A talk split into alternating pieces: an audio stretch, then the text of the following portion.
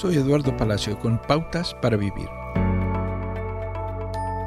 Cuando un amigo está sufriendo, deseamos ayudar. A menudo terminamos haciendo una de dos cosas.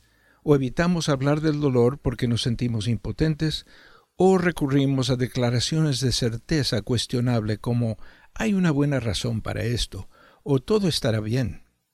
Esas cosas pueden ser ciertas, pero rara vez son reconfortantes. Los salmos comparan el consuelo de Dios con la constancia, el refugio, la guía y la cercanía. Pablo escribe que podemos consolar a otros con el consuelo que Dios nos ha dado. Consolar a otros como lo hace Dios significa estar presente con su amigo que vive el duelo o la pérdida, sea esta grande o pequeña.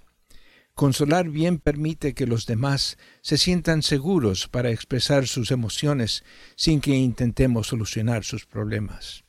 Consolar significa compartir las cargas que no se pueden quitar. El consuelo es práctico, aligera el sufrimiento al satisfacer necesidades como la comida, el cuidado de los niños y las tareas del hogar.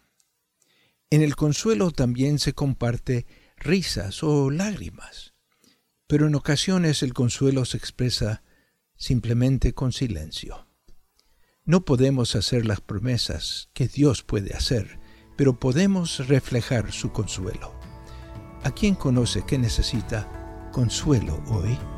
Acaba de escuchar a Eduardo Palacio con Pautas para Vivir, un ministerio de Guidelines International. Permita que esta estación de radio sepa cómo el programa le ha ayudado. Acompáñenos en la próxima emisión de Pautas para Vivir.